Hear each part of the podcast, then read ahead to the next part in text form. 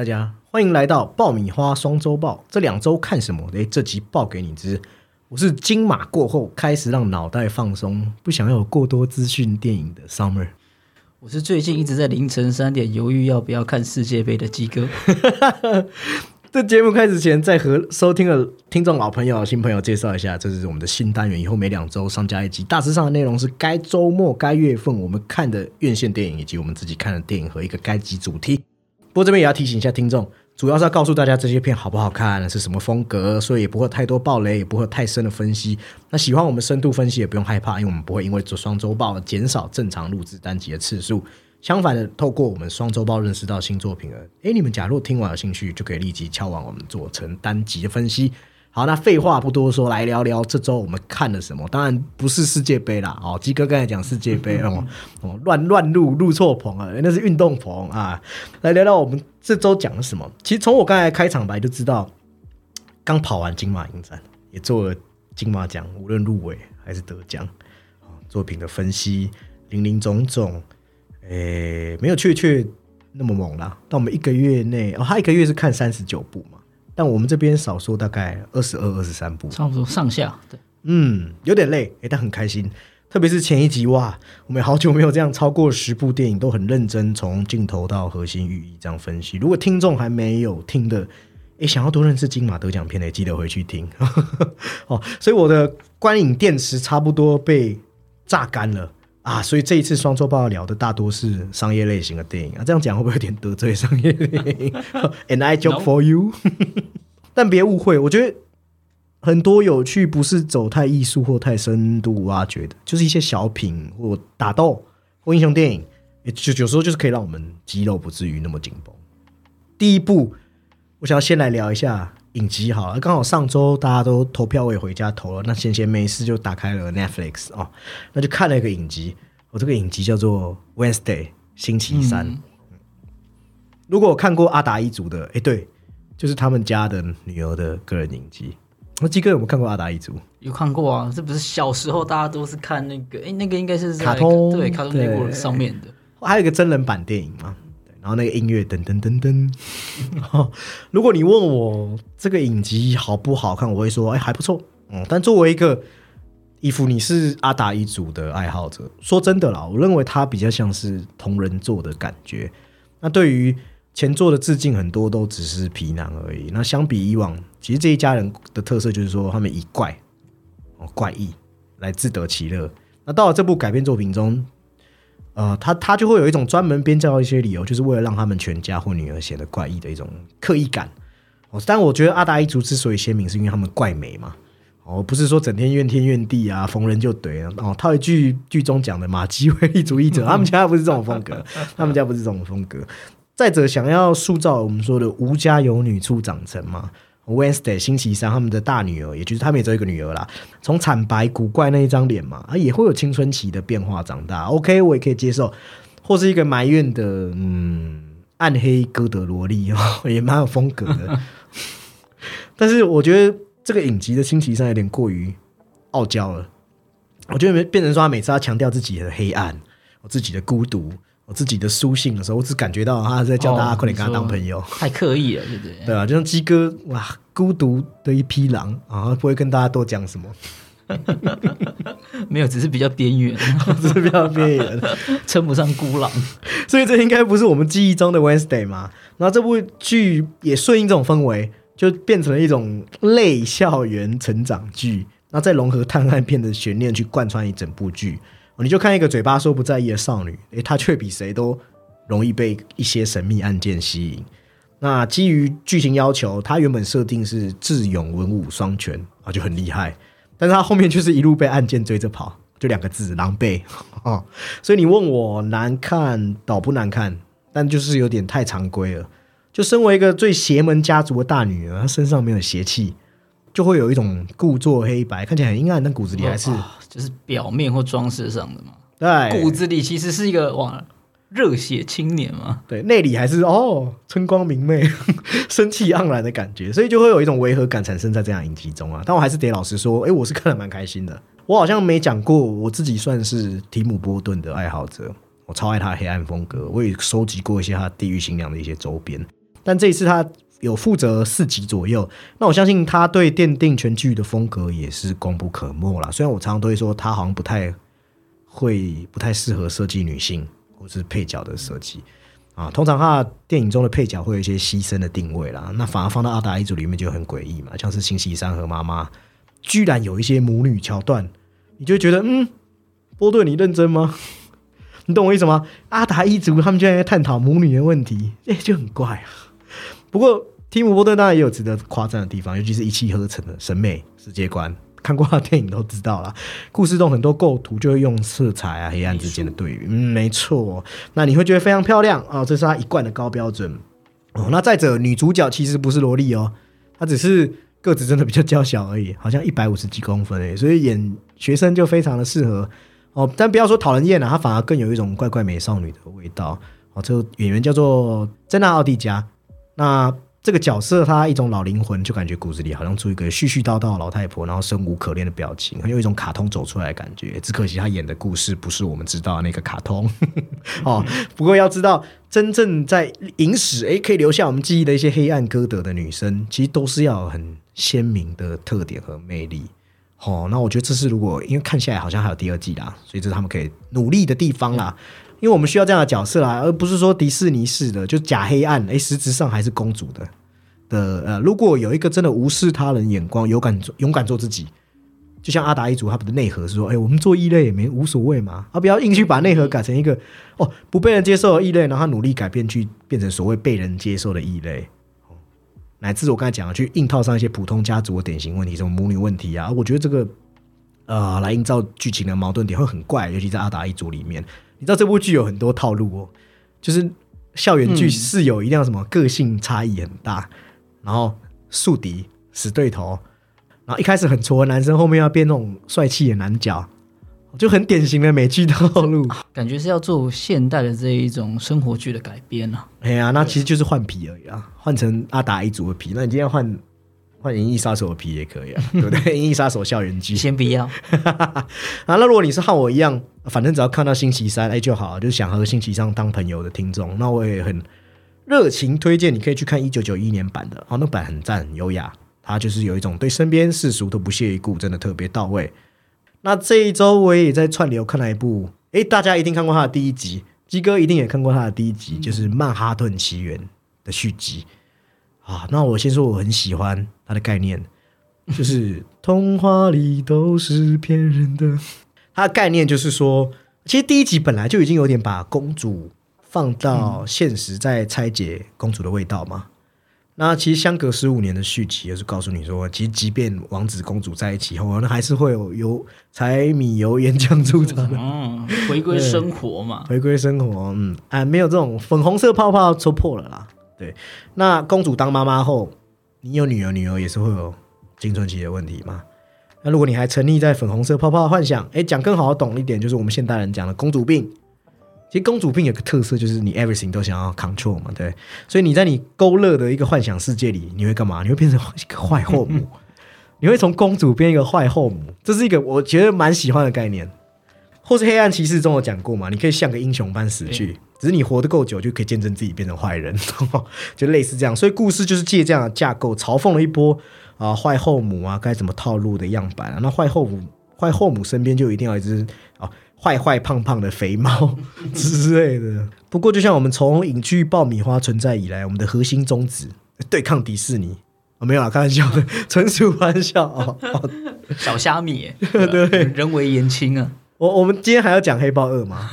然后如果 我继续自己也讲坏话，我们一辈子都收不到迪士尼的试片哦。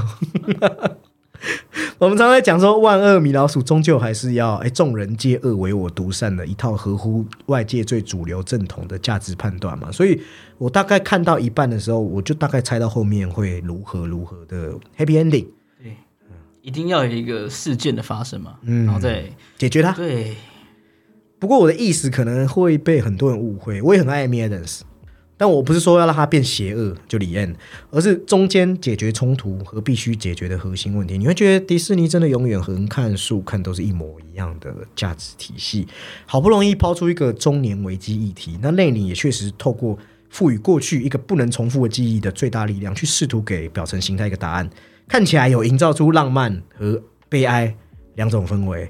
但后面就是你知道，就像漫威最近有问题，他会强行套路化的走向。哦，你知道导演其实有一些东西要讲，只是你会感觉可能迪士尼是个丧尸，就这样走过来，哦，指着他对说：“哎哎，这个就是你要做的。”那结果就会变成说，只是抛出问题，拍拍屁股就走。哦，好，战斗我赢了啦，但是问题你们继续讨论啊。哦，漫威电影不都是这样吗？打斗打坏人，战斗我赢了，但是问题还是在那边。那以新奇度的话，我觉得还不赖啦。只是说，如果对这类型强行输出鸡汤，呃，这种味道，如果你只是想要问我这碗鸡汤好不好喝？哦，那你可以说，如果因为迪士尼让你对爱情童话充满憧憬、充满幻想哦，你希望有一天可以找到爱你的人，同时你也爱的人，那然后哎你也找到了，然后也很幸运你也遇到，然后又经历一段成年人式的恋爱之后，你又体悟到朴实简单的生活是最重要的，而不是像当初热恋的般甜蜜哦。你觉得这个爱的力量可以战胜一切哦，最重要就是亲情友情哦，这。那就这部电影就很好啊，没有问题啊，你没问题，我就没问题啊，对不对？真的很鸡汤。对对对对对对，因为毕竟以纯粉丝定位来看，我自己觉得，因为鸡哥你应该有看过第一集嘛，是。其实我们都蛮喜欢 Amy Adams 的嘛，你自己应该也蛮喜欢他的。对啊，像《异星路径》。对对对对对，还有一直推你看的《夜行动》。夜行动。所以你到底看了没？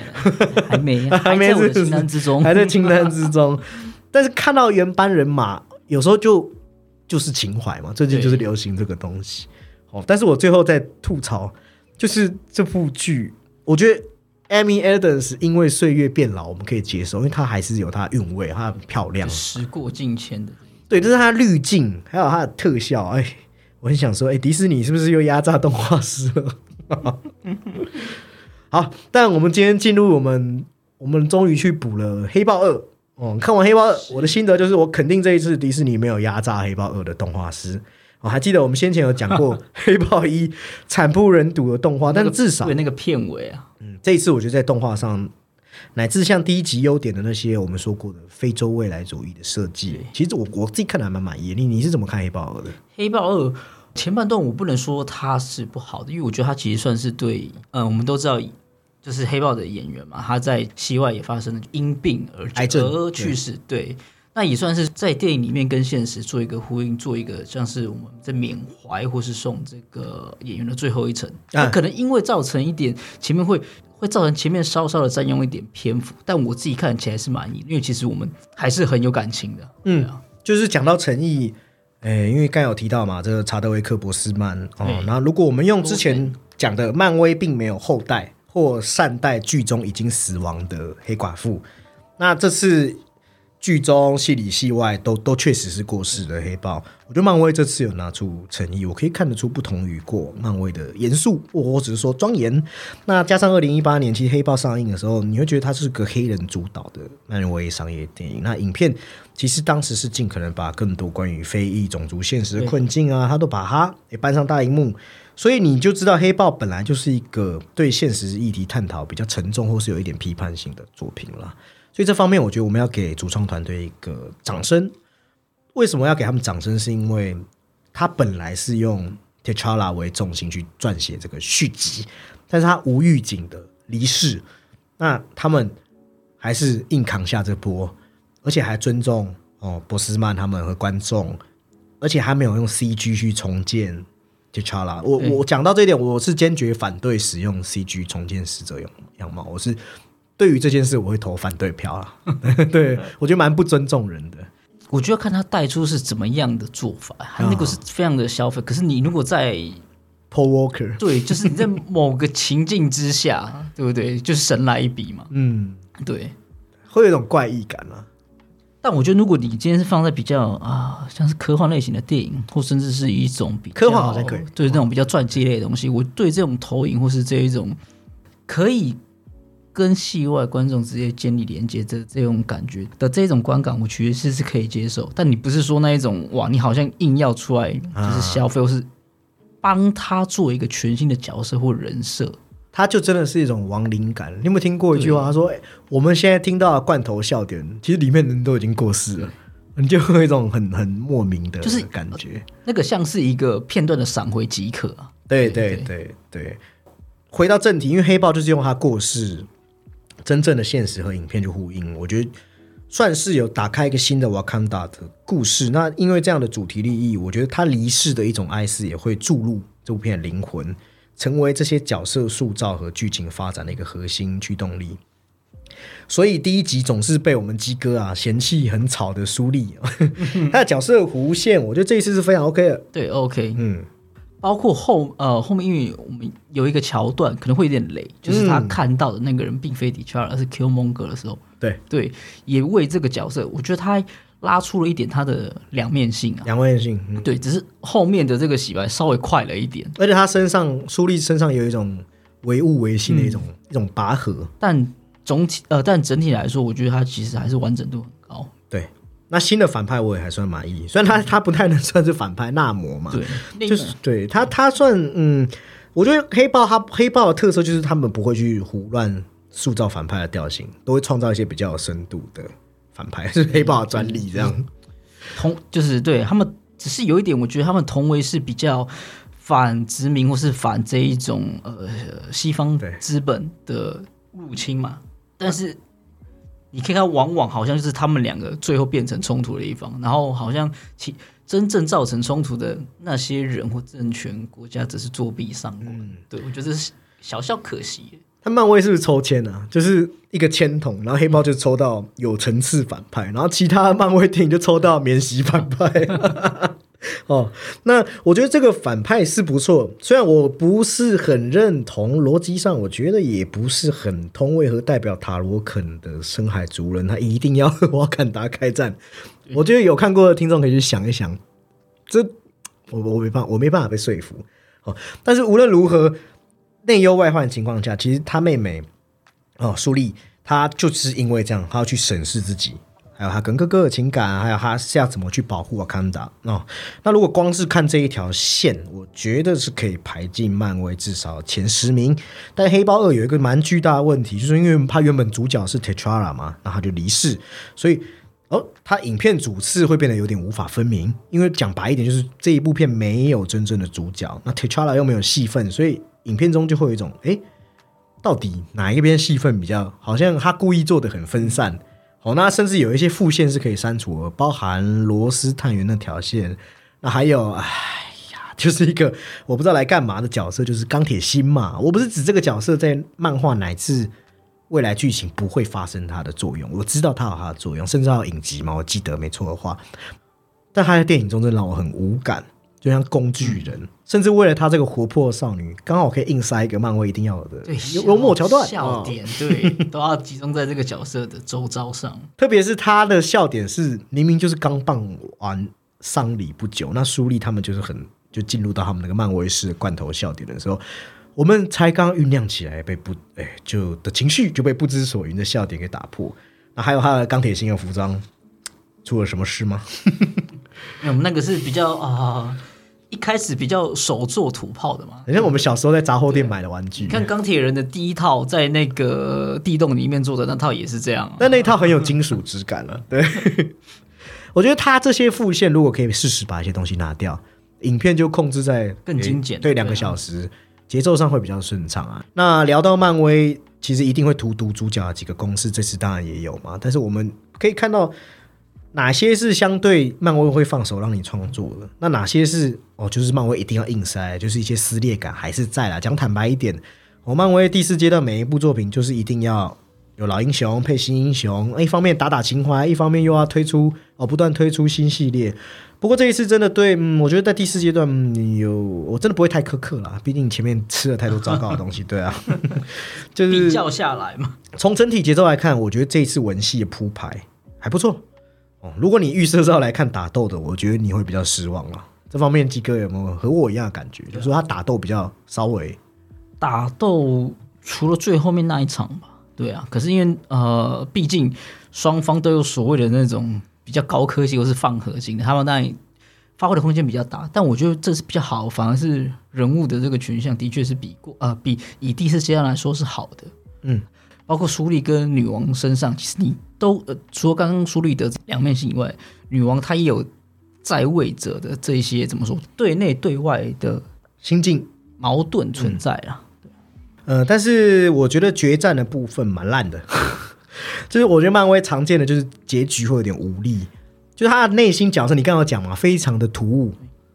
哦，前面越是叫嚣说哦我要复仇，你就知道他结局后面一定会洗白。对哦，因为他，所以我刚刚就说他那个最后面就是又要回归一个这个比较可能是这类英雄电影该有的价值观的时候，就会强行这样子。那大战就是你也知道，这个这种电影必不可免，需要画面。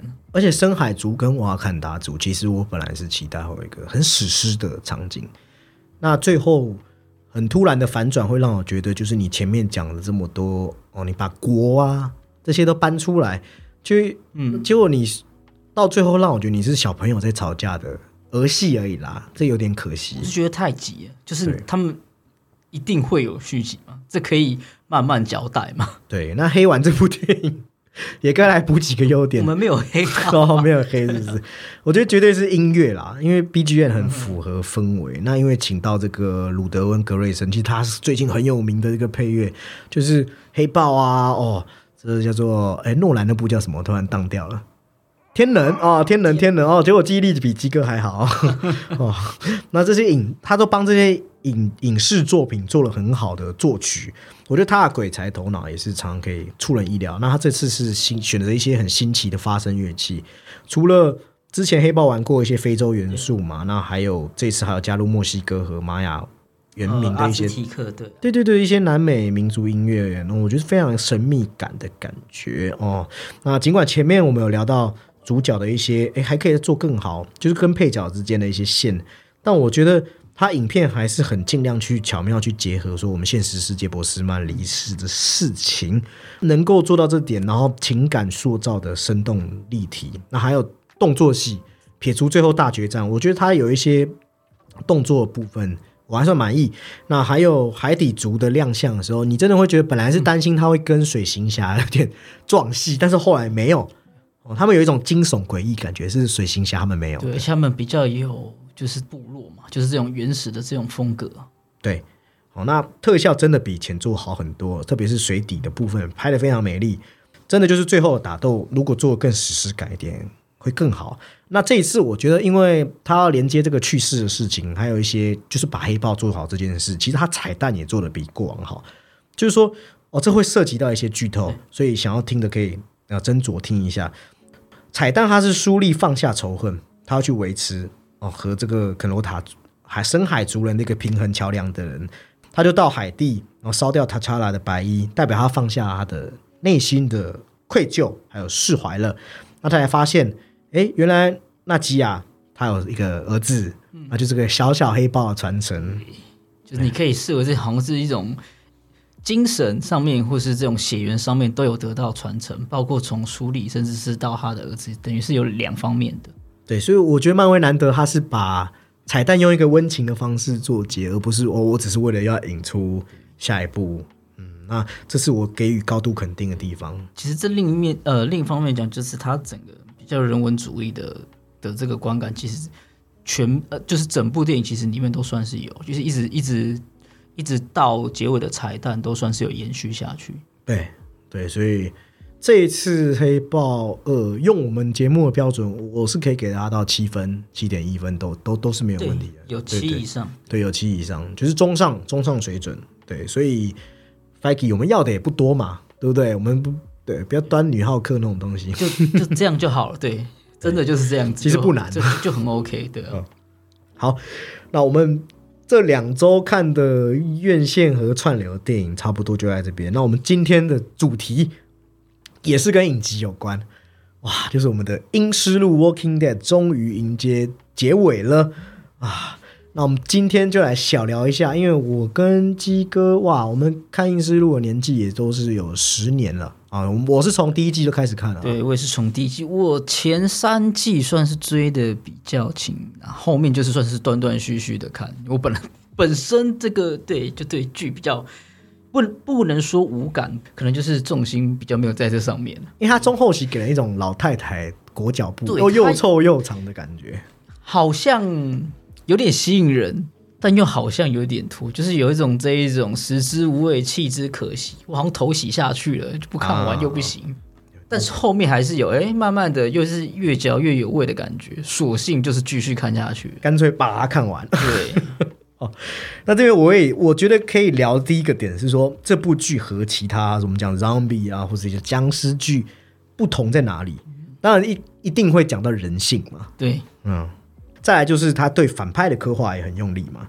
但我先讲他的，呃，他主要是讲我们都知道警官 Rick 嘛，他和一群幸存者的故事嘛，就是和丧尸奋斗。那这个英国演员呐、哦，Andrew Lincoln，哦，我之前看好像是电影老实说吧。哦，他说这也是个他努力要怎么把 Carl 的音，他儿子的音发正确的励志故事哈。哦，这是笑话，听听就好了。简单说，就是一群无所适从的生存者面对僵尸，他们要怎么变成强悍的生存者的历程嘛。但其实僵尸的题材，你放诸四海，其实大多就是吃人、吓人、吓人、打僵尸、杀僵尸。哦，对，对，不是反转，哦那阴尸路其实光看从皮来看也没什么不同哦，但是我们知道僵尸的形象通常暗喻各种各样嘛，就让我们提心吊胆。比方说活人生吃是暗指基本资本主义下盲目的消费者，那倒数二十八天是暗喻公共健康危机。那末日之战虽然是商业片，但是也有讲到移民的问题嘛，还有那个高建强，川普那时候很流行的。那换句话说，僵尸是我们对社会恐惧的投影，这样讲没毛病嘛？但是我觉得《阴尸路》有点不一样，因为它叫《Walking Dead》嘛，就是它其实就是有一个翻译叫“行尸走肉”，其实也是讲我们这些人是不是也活的行尸走肉，所以他探索说像政治心理学，还有我们与死亡的关系。对，他甚至对每一种政体，就是啊、从个体到可能家庭、社会，乃至于一个国家等等的所谓的政体或是所谓政治形态，他其实有对每对每一种这种不同的形式，他有做出了一点批判吧，他有放大他们的缺点。嗯而且他的哲学探讨是我看过僵尸剧最多的啊，因为他主要就是讲说我们人是由什么构成的，他一直要我们去思考这件事。特别我自己觉得最精彩就是第一季，我记得是疾控中心，他们不是到一个嗯啊、疾病管制中心，他们就探讨到这个问题。哇，那段真的是高光时刻，爆精彩。然后那时候那名詹娜医生他就揭露说，其实我们每个人都已经被感染的真相。所以这部剧很诡异又很聪明，他要把僵尸和人类的界限都模糊了。那这个之间的区别没有之后，诶，我们是不是我们只是和形式基本上是一样的哦？只是我们可以有一些不同的思考，但是是不是我们本质上一样？所以你就会想说，要用哲学来解释人，还是用生物学来解释人？那其实就会讲说什么建构了生命的价值。那每个角色都会有自己的生存理由嘛？就像我们曾经讲过卡妙说的，其实真正严肃的哲学问题只有一个，那就是自杀。对，自杀，但实际上，他的意思反而是说，自杀不是能够解脱的方法，只有生命可以给我们自由嘛。所以在疾管所有一群人，他们不是选择就是自杀，反而在那些人自杀之后，因思路正式开启了对生命的追求。那瑞克和其他伙伴就是去追随自由，引申出阴尸路的另一个哲学问题，就是什么是人，或者换种说法，为什么我们不是僵尸？为什么鸡哥你不吃人肉？然 后我们接下来下个主题，骨肉的种子，没有啦开玩笑的啦哦。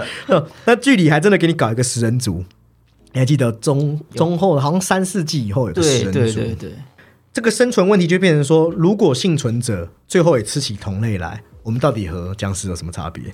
你到底是为生存吗，还是其他的考量在？对，它里面一直有所谓的利益跟就是你的这个嗯生存本能下一直有在做冲突，所以它就是刚刚有说会模糊界限。那甚至到后面就是我们看到，就是人甚至可以用一些啊、呃技法或是伎俩去操纵僵尸嘛。对对，那我是说。僵尸到后面其实也会慢慢的，好像也用人的动作、人的思考，甚至你会说，人好像在阴尸路里面比僵尸还可怕。我们还甚至会看到像食人族，他们不是把瑞克他们当做俘虏，锁在火车车厢，也或多或少有要联想到纳粹死亡集中营的感觉，因为很多人在末世中他会丧失人性啦。阴尸路探索就是说，有太多太多事情可以证明我们的人性，还有剧中一直提到的主题是独裁和民主之争嘛。哦，事实证明，你要寻找食物，又要捍卫家园，又不能杀人，又要不被谋杀，你又要活下去，真的很难，非常难。哦，所以这部剧的一些他们的这个 family 这个家庭里面，每个人的职责是什么？如果有人违反规则，你要怎么办？还有谁要来带头？那当 Rick 一伙人遇到问题或提出问题的时候，其实你会看到他们也是马上就起内讧啊。对。所以在我忘记是哪一季啊，Rick 公开宣布，他有一阵子他那个心情很低落，对，非常的那个消沉、暴，哎，甚至有点暴暴君、暴君了。对，对，他就说我们再也没有民主了。哦，所以这边我我觉得可以聊一下独裁的起源。你知道这个词是来自于哪里？你知道吗？古罗马，古罗马法律有讲独裁是什么？其实现在很多人都误会独裁用意，因为世世界上有太多不好的独裁者。其实独裁是说在紧急情况下赋予一个人绝对权利。但是这个词如果被用在形容那些差劲的统治者，我刚才讲的就会不好嘛。那罗马当初选独裁统治，是因为他们不要被侵略军队干掉。那有一个很有名的执执行官，翻译我翻中文叫辛辛那图斯，他也是罗马一个政治家。当罗马受到意大利部落威胁的时候，他们就决定辛辛那图斯，哎，列塞哦，来当我们的统帅，抵御入侵者。那和平了嘛，他就马上辞去。统帅的职务，我去务农，但后来政变中他又出来，拯救罗马。哦，政变被镇压后，他又辞去职位，回乡去务农。所以我们可以把 Rick 看作是辛辛那图斯吗？可能不是那么像了。但是这部剧到处都有罗马的痕迹，是很有趣的。尤其是当世界处于异常状态的时候，什么是统治者？有一个德国政治理论家叫施密特，哈说，君主其实是制造例外的人。就是无论你会发现，生活在美国、台湾还是中国、日本，哪里都一样，还是古罗马，君主在特殊情况下永远是可以抛弃法律的。这个开拓规则例外的人，有点像是嗯，你看过一些差劲的市长啊什么的，就是这样。因为他们是那个起头者啊，他们有那个权利跟资源啊，嗯，就跟就跟发动战争的一定是政治人物一样，绝对不是什么军阀之类的，而且会有一点官僚主义就会慢慢产生嘛。所以他之后，瑞克到亚历山大的时候，诶，迪安娜其实就是没有掌控好这部分，所以最后瑞克就抢到类似政权的东西嘛。那法律会因为特殊状况不断被篡改，其实瑞克也这样做嘛。那像你如果第记得第二季上来就抢他老婆那个，他也是因为为了能够最有效率保护他儿子，所以在森林里杀死那个可怜的刚认识不久的人嘛。那 Carol 里面有个角色就是。厉，我们都叫他头妈，越来越厉害的光头妈。他在监狱故事的时候，选择烧掉那些患有流感的受害者，免得团队被传染嘛。对，也很过分啊。而且这个角色，我一直以为他前面其实有点优柔寡断，我一直在以为他很快就会，你知道，就会消失，就变成他越挫越勇，越活越久。他就是鲤鱼王变暴鲤龙的。对，反而是我 有点喜欢这个角色。对。哦那光头妈后，他后来要掌握到这个时代一个特色，就是意大利有个哲学家叫阿甘本，他讲的就是例外情况。哦，阿甘本说，他觉得例外情况已经变成我们这个时代的一个法则了。法律宗旨已经不是一种不常见的现象，它是渗透到我们社会。因为他阿甘本他本来或者这个想法是说，为什么集中营会产生？那他找到答案了，就是因为异常状态。好，但是我们谈是因斯路，不是在谈纳粹啊，所以我们就说瑞克是。典型的现代君主，他曾经终止法律，把事情做好去救人。虽然有时候瑞克真的把事情搞砸了，哦，但是他还是会把权力放下来。他和那些食人族领袖，或是尼根，哦，尼根就是也是哦，运用利益把大家要巩固起来的人，乃至最后一季的 BOSS，这些人唯一区别，瑞克跟他的区别就是这些坏蛋的法律终止性是永久的，而瑞克是临时的，啊。那当然也有一些秩序和规则，坏人也有秩序和规则，但大多时候他们都是把人类道德最基本的底线给丢掉了，比如不能滥杀无辜，不能吃人。所以我觉得瑞克他有一个很重要，就是我讲罗马式的这样贯穿这部剧。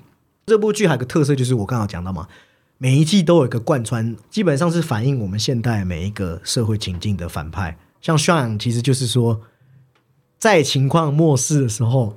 我是不是牺牲少少人可以成全大局？他是代表这样的思维吗？其实我后来去想，他也没有错啊。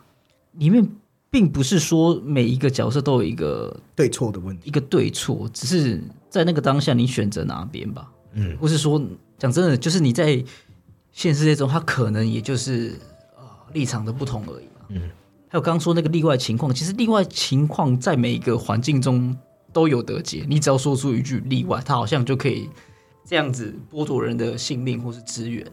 所以真正重要，我觉得还是道德的底线。就是它就是道德的上限跟下限之间，但道德本来就很很模糊啊。嗯中间不是又出现一个总督？总督就是很像在讲握有高权的人，如果他和人民之间处在一个恐怖平衡的时候，那打破平衡的时候会有很可怕的事情发生。那尼根我觉得比较像是在暗喻资本主义。你看他用什么升降制度啊，用一些诶有甜头的方式来控制我杀你人，但是我给你资源，我又可以在你心中种下恐惧，他就是有那种手腕就是高压跟怀柔对并行的感觉。我自己蛮喜欢尼根的。尼梗，而且他后面你不能说他有强行的，就是把他给漂白了，哦，而且漂很久，他漂久，漂久，所以这反而是比较有足够的嗯戏份或时间来说服观众。对，其实最差劲的反派，我觉得是最后一两集这个，就是他当然是因为英斯路的反派是不同的政治时局下的领袖，那我们最后一季就是回到一个哇风光明媚，用就是真的是现代政治的领城袖。邦或联邦体制，对，那你说要跟这样玩宫斗剧，其实本来就不适合放在英斯路嘛，你又不是纸牌屋，所以你会觉得最后一季反而。但我觉得剧组很聪明，是他最后一季把他最后几两季把重心摆回到丧尸身上了。虽然当初真的很多人是因为想看丧尸，发现没有丧尸就弃剧，只是我觉得这部剧我真的真心推荐大家，是因为你可以去看人性的变化，因为它丧尸剧太多了，但它做的特别好，是人性的地方。丧尸剧你连看十一季，其实也是会乏味的。对，好，那我们接下来聊一下我们最近看的结局的部分嘛？怎么样？鸡哥也觉得结局 OK 吗？结局，就我私心的看待来说，我觉得那个结尾没有我想象中的，好像给这个长达十年以上的一个剧集一个，也不能说磅礴、啊，就是没有想象中的这么的隆重啊。包括就是身为最后一季这个，应该是说、呃主角群的对立面的帕梅拉来说，它的结尾有一点啊、乏力，仓促，有点仓促。对，那 Rick 也是 Rick，就是后面给我们几个这种叫闪回或者是这种蒙太奇剪辑，然后漫威式彩蛋，对，然后就觉得你你好像是不是要塞东什么东西给我了？那起码当然你可以做人物或是几个比较重要角色的延伸，我觉得都 OK。但起码在本作或是本传上面，你要好好的收尾啊。嗯，我觉得有一个原因是因为他漫画比较早就结尾，那影集最后一集也是在万人联邦的部分，但其实漫画没了嘛，所以其实改编的东西就你会因为他的我刚刚有讲嘛，他是对应世界每一个反派，其实我觉得能讲的他差不多都讲完了。那或许在就像鸡哥讲的很好，就是说帕梅拉的部分好像就有点无力，他不够撑起作为最后一季，因为你要知道这些成员活到这些已经变得很强了，穿白领的怎么赢得过这些厉害好像就是一个被斗掉的政客，而且有时候还不是那么高明的。对对，但我觉得最后一季有最后一集有几个点，我觉得做的蛮好的，例如说给给 Rosita 这个角色一个呃很好的就是。大家知道，对对，不多说了，免得暴雷。那再来就是 Daryl 嘛，Daryl 大家很喜欢，就是十字弓，他几乎是人气角色，一定有前三名的角色嘛。那他的铁汉柔情，还有对这部剧的功用，其实他最后一季也撑起一个类主角的概念。那还有一个点我也蛮喜欢的是 Negan 哦，Negan 其实对，因为基哥有说他是一个他亲自体验，原来我老婆被人家抵着球棒或干嘛这样威胁的时候，他终于发自内心对 Maggie 道歉。虽然 Negan 在一两季以前在有悔意的时候还是嘴很秋，说他认为他绝对没有做错，只是他亲自体验之后，他认为哦，他一辈子他做了难以被原谅的事情，所以你能够让他默默选择离开，我觉得也是可以理解。当然，也是为了他后面的影集啦。而且 Negan 算是很呃全季算是排得上很前面的这个所谓的对立角色啊，那亲自送了那个主角去很多人下去啊，而且亦正亦邪角色，大家会特别喜欢会。会会喜对啊，对，那还有几个角色，我会觉得他们，因为我如果你是从早期看到现在，包含尤金啊，包含那个黑人、黑人牧师啊，他们都是从一个懦弱形象变成很坚毅，乃至于你可以相信他们确实已经理解要怎么去做好一个社区的统整。我觉得这是一种感动感。那当然，一种感动感只是这种跨越十年，你看到自己喜欢的角色，无论是过程中丧命的，还是到后面有个善终的，还是给这些新生代哦小朋友们 Judy 他们这些人一个新生的活力。我觉得这部剧确实有把这个末日的意象引申到希望的感觉。那那鸡哥讲的最后一个问题就是说，哎呀，他的这个结局啊，很明显不是结局。我们都说美剧有个问题，美剧的问题，你只要看过十部以上的美剧，除了《绝命毒师》，都有烂尾的问题。但《Walking Dead》没有这个问题，因为他干脆就不给你结局。对，而且甚至就是，哦，你当然知道剧就是比较偏编剧为为中心为主体嘛，对对所以他们有时候会边拍边写这样子。所以说，所以说你要看真正的每个角色的这个下落或结局，就真的是详见衍生剧。对，因为从最后哦，这可以跟听众讲，有兴趣就可以继续听。就是说，他后面告诉你的就是说，社区已经维持安定了，已经有一个算是我们讲盛世好了，就是个和平盛世好了。Judith 在呃书写意外那一波，他他就讲出来，其其实我爸妈没有过世。哦，有一个呃 Rick 可能活着，所以他的养母就刀女选择去找爸爸了。那那个 Daryl 一开始听到这件事，他也放在心里了，所以他看到 Judy 这些小朋友都可以，他最关心这些小朋友们都可以和平长大之后，他决定要去找 Rick 哦，他的好兄弟、好基友，哈、所以就间接可以延伸到，我记得是明年三四月 Daryl 的个人迷你剧集哦。那据说他到时候会在法国。那根据英斯路主创团队的讲法是说，Daryl 并非自愿到达法国，毕竟他们在美国，怎么会到法国呢？所以 Daryl 一定是在途中遇到一些不知道被被什么人抓走。另外一个则是 Rick，我们在英斯路结尾看到 Rick，哎，真的还活着。对，哦，但他明显被什么组织追赶就是被一架直升机嘛。对，那之前都有或多或少一些暗示嘛。那其实这就是开启他的另外一条 Rick 的主角线。那其实不要被他的剪辑给骗了哦。刀女，刀女的时空其实跟 Rick 当时是不同的时间点的。刀女是在另外一个情况下出发去找 Rick，那 Rick 在跟那个组织作对厮杀的时候，其实是在更早之前的事情。